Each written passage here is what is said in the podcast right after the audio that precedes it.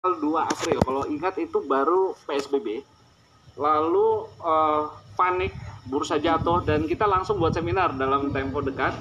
Dan waktu itu dijelaskan bahwa uh, kalau kita percaya pada orang-orang yang sudah berhasil, dia bilang krisis semacam ini adalah kesempatan besar dan kesempatan seperti itu nggak datang sering-sering.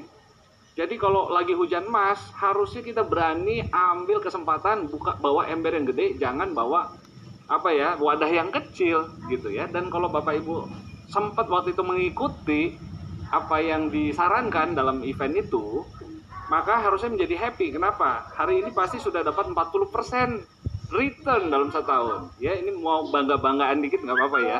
Tapi sebenarnya itu bukan juga untuk dibanggakan karena itu memang sebuah hal yang sudah bisa diantisipasi. Nah, tetapi e, di lain pihak saya justru sebenarnya merasa malu juga karena meskipun kita sudah bikin seminar itu,